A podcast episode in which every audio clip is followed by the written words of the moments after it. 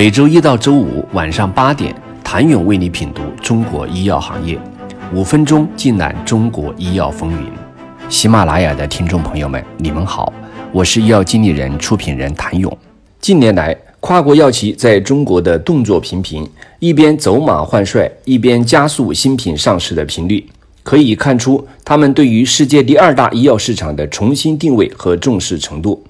作为创新排头兵的诺华中国，给自己定下了怎样的发展蓝图，以适应这种变化？已经落地了哪些准备工作呢？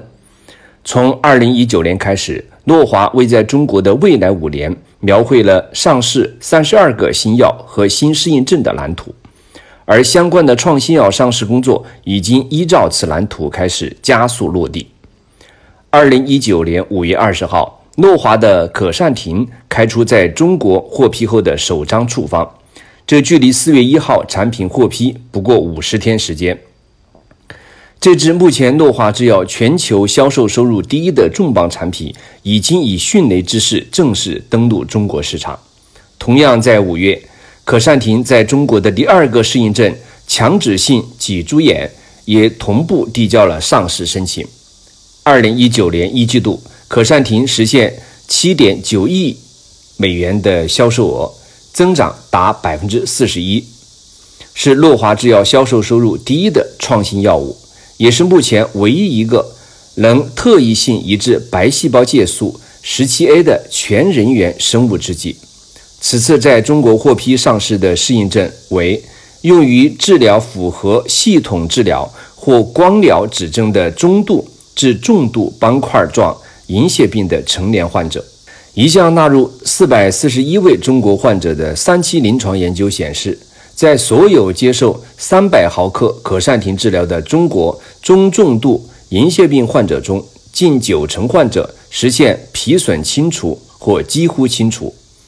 据悉，可善停一上市就计划在全国二十八个城市的五十八家医院实现供货。其实，诺华治疗心衰的产品。诺欣妥于二零一七年在中国获批上市，就仅比美国晚两年。上市时之所以能第一时间递交临床数据，就是因为当时中国加入了全球的临床试验。目前，诺欣妥有三个适应症还在后续研发中，中国都同步加入了全球三期临床试验。如果顺利，诺华中国可以第一时间递交临床数据，真正做到中国和全球同步。诺华中国总裁张颖表示，诺华制药还是会专注在变革性的研发创新上，借助小分子和大分子、基因和细胞治疗、RNA 等多个研发平台，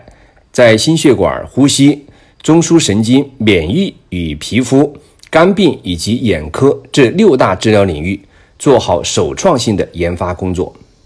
与此同时，张颖也强调，诺华中国在国内布局了早期研发中心，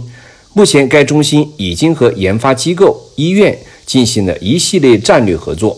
此外，也与多家本土生物科技及外包服务公司合作推进药物研发项目，从而更好、更快地把创新药物带到中国市场。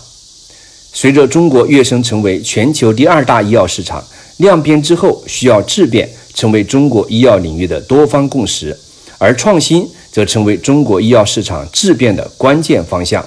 在此背景下，诺华全球对中国医药市场创新潜力的期待，也是诺华中国正在落实的目标。而随着诺华制药全球重磅药物不断成功登陆中国市场，诺华制药的中国创新蓝图正逐步从期待。变为现实。谢谢您的收听。想了解更多最新鲜的行业资讯、市场动态、政策分析，请扫描二维码或添加医药经理人微信公众号“医药经理人”——医药行业的新闻与资源中心。我是谭勇，周一见。